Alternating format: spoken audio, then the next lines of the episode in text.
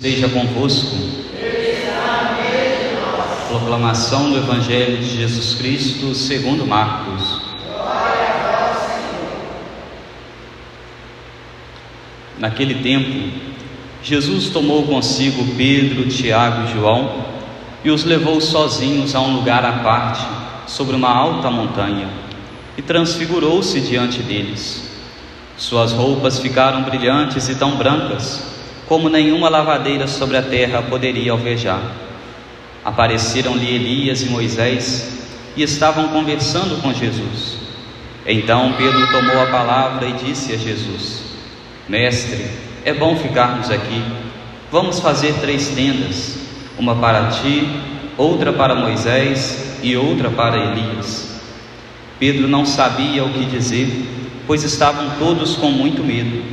Então desceu uma nuvem e os encobriu com sua sombra, e da nuvem saiu uma voz: Este é o meu filho amado, escutai o que ele diz. E de repente, olhando em volta, não viram mais ninguém, a não ser somente Jesus com eles. Ao descerem da montanha, Jesus ordenou que não contassem a ninguém o que tinham visto, até que o filho do homem tivesse ressuscitado dos mortos. Eles observaram essa ordem, mas comentavam entre si o que queria dizer ressuscitar dos mortos. Palavra da salvação. Ave Maria, cheia de graça, o Senhor é convosco. Bendita sois vós entre as mulheres, e bendito é o fruto do vosso ventre, Jesus. Santa Maria, Mãe de Deus, rogai por nós, pecadores agora e na hora de nossa morte. Amém. Caríssimos irmãos, hoje nós celebramos o segundo domingo da quaresma, quando nós paramos para poder observar, quaresma para nós é tempo de conversão, é tempo da mudança da trajetória da nossa vida. Às vezes nós estamos tomando um rumo, nós precisamos olhar, observar, tomarmos um rumo diferente para que nós assim possamos estar mais unidos a Deus, mais unidos aos seus ensinamentos. E durante cada domingo da quaresma, é importante que nós, para que passemos por esse processo de conversão, de mudança do nosso coração, do nosso interior, da nossa alma, nós olhando para a liturgia, possamos, ao observá-la, tirar dali uma lição, lição essa que nós precisamos ir aplicando na nossa vida durante toda aquela semana. Hoje, quando nós olhamos para a primeira leitura, a primeira leitura nos fala de um homem que sobe uma montanha e ali ele vai para poder sacrificar o próprio filho. É importante a gente olhar aqui que no, Antigo Testamento, os povos mais antigos, sobretudo depois com a questão do pecado, o coração do povo se encontrava um coração que endurecido. Então, para eles, sacrificarem humanos era algo normal. Por isso, quando nos fala nessa leitura, a leitura tem dois focos. Um primeiro momento, para poder mostrar para o povo que Deus não concordava com aquilo de sacrificar os seres humanos, não concordava com o fato de sacrificar humanos. Por isso, é uma leitura para poder educar o povo. Mas no segundo momento também a leitura muito mais que isso, ela quer nos mostrar depois quando aparece aquele cordeiro ali, que era para poder sacrificar o cordeiro, ao invés de humanos, sacrificar os animais, o sacrifício de animais, mas depois mais adiante Deus vai iluminando o povo, vai iluminando a cultura deles para que eles possam compreender que Jesus é o cordeiro, é o cordeiro que vai ser sacrificado, que é sacrificado depois em cada Eucaristia, em cada Santa Missa que nós celebramos. Nós vamos vendo que Deus vai fazendo com o povo o quê? Um processo até chegar em Jesus. O coração do povo estava tão endurecido que eles não conseguiam compreender além. Por isso Jesus vai, Deus vai utilizando no Antigo Testamento o quê? Essa pedagogia com o povo até eles chegarem depois à compreensão de algo maior, até chegarem depois à compreensão de que Jesus é quem vai ser sacrificado, é Jesus quem vai se entregar por cada um de nós. E aí nós poderíamos olhar para essa primeira leitura e vermos o filho, o filho único daquele homem, que ele estava ali pronto para poder sacrificá-lo. Algo tão importante para ele, mas que ele estava pronto a entregar por conta do que? Por conta do seu amor a Deus. E aí nós olharmos para o nosso coração, para a nossa alma. O que, que nós fazemos às vezes, que nós achamos, que nós julgamos às vezes ser tão importante, mas que talvez quando nós observamos um pouco mais, não é algo tão importante assim, mas que nós somos convidados a deixar de lado, nós somos convidados a sacrificar, a deixar para trás por conta do nosso amor que nós temos para com Deus. Aí nós poderíamos olhar aqui, por exemplo, o pecado.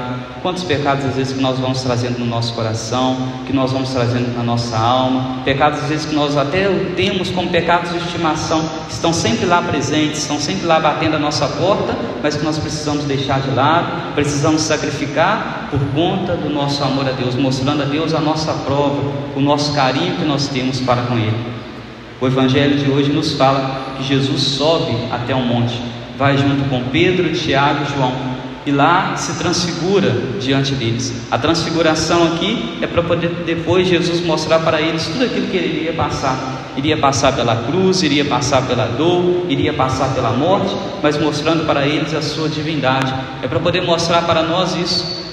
Quantas experiências às vezes nós temos bonitas de oração quando nós nos reunimos, às vezes quando nós ouvimos uma pregação, quando nós estamos numa capela do Santíssimo, quando nós vamos até a igreja, adoramos Jesus. Às vezes Deus deixa com que nós sintamos ali no nosso coração uma paz, uma alegria, e aquilo tudo que Deus vai fazendo com que aconteça no nosso coração, muitas vezes é para poder nos mostrar o que? Que depois, quando nos vier a dificuldade, nos vier a tempestade, nos vier os momentos difíceis, os momentos sombrios, nós possamos lembrar daqueles momentos bons que Deus nos reservou ali na intimidade com Ele e assim nós termos forças para poder enfrentar as dificuldades. Esses homens aqui, Pedro, Tiago e João, depois teriam muitas dificuldades depois da morte de Jesus, mas quando eles se recordavam desse momento aqui da transfiguração de Jesus, eles encontravam forças para poder seguir adiante. Eles lembravam daquele momento bom que eles permaneceram com Jesus, aquele momento maravilhoso e aí, para eles, aquilo ali era um acalento no momento da dor, no momento da dificuldade. É para que nós, olhando para os nossos momentos de alegria, no nosso momento na intimidade com Deus, quando vier as dificuldades, nós possamos nos recordar deles e lembrarmos que aquele momento ele vai passar e que depois nós vamos encontrar Jesus, o Cristo ressuscitado. Depois vai vir a ressurreição, depois vai vir a transfiguração. Transfiguração é a mudança, a mudança da figura. Depois vai mudar aquela figura, depois vai mudar aquela imagem, depois vai mudar aquilo ali que nós estamos passando. Aquilo ali é só uma passagem, depois nós iremos enfrentar algo de bom, é ter a esperança de depois termos, de contemplarmos algo melhor na nossa vida. E aí, esse evangelho nós poderíamos dizer também, em outras palavras, quando nos fala da transfiguração, é nós olharmos também para o nosso coração, para o nosso interior. O que, que eu preciso fazer na minha alma, o que, que eu preciso fazer no meu coração, no meu interior, para que ele mude a figura.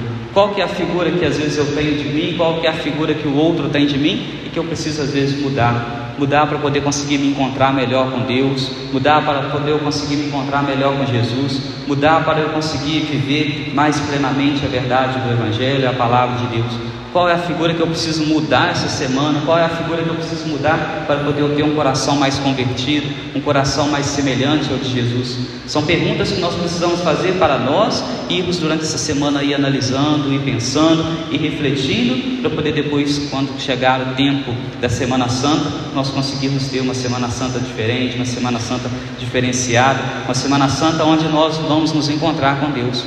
Quando nós paramos para poder observar, algumas pessoas até dizem: Ah, padre, quaresma são 40 dias, mas quando eu paro para poder contar, dão muito mais de 40 dias. Por quê? Aí é importante a gente olhar para várias coisas. Quaresma não é algo pronto como nós temos hoje. Antes eram poucos o jejum, a abstinência, os exercícios espirituais que as pessoas faziam eram exercícios espirituais o quê?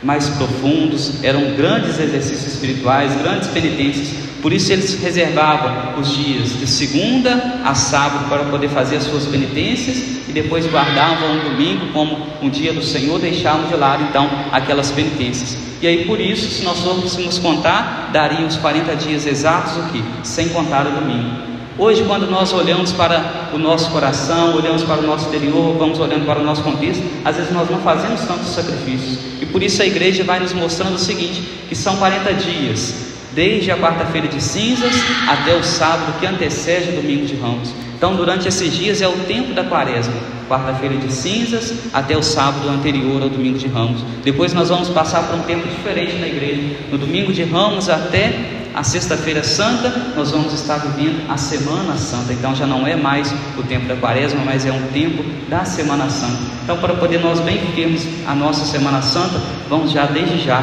preparando o nosso coração, preparando a nossa alma. Já é a segunda semana da Quaresma que nós vamos estar iniciando. Nessa segunda semana, Deus vem nos convidando ao desapego, ir desapegando de algumas coisas, o Evangelho nos fala que Jesus chama aqueles apóstolos, esses três apóstolos, para subirem uma montanha. Para poder subir um pico, para poder subir uma montanha, pensemos aqui, as pessoas às vezes vão fazer uma trilha. Quando as pessoas vão fazer uma trilha, o que, que elas fazem?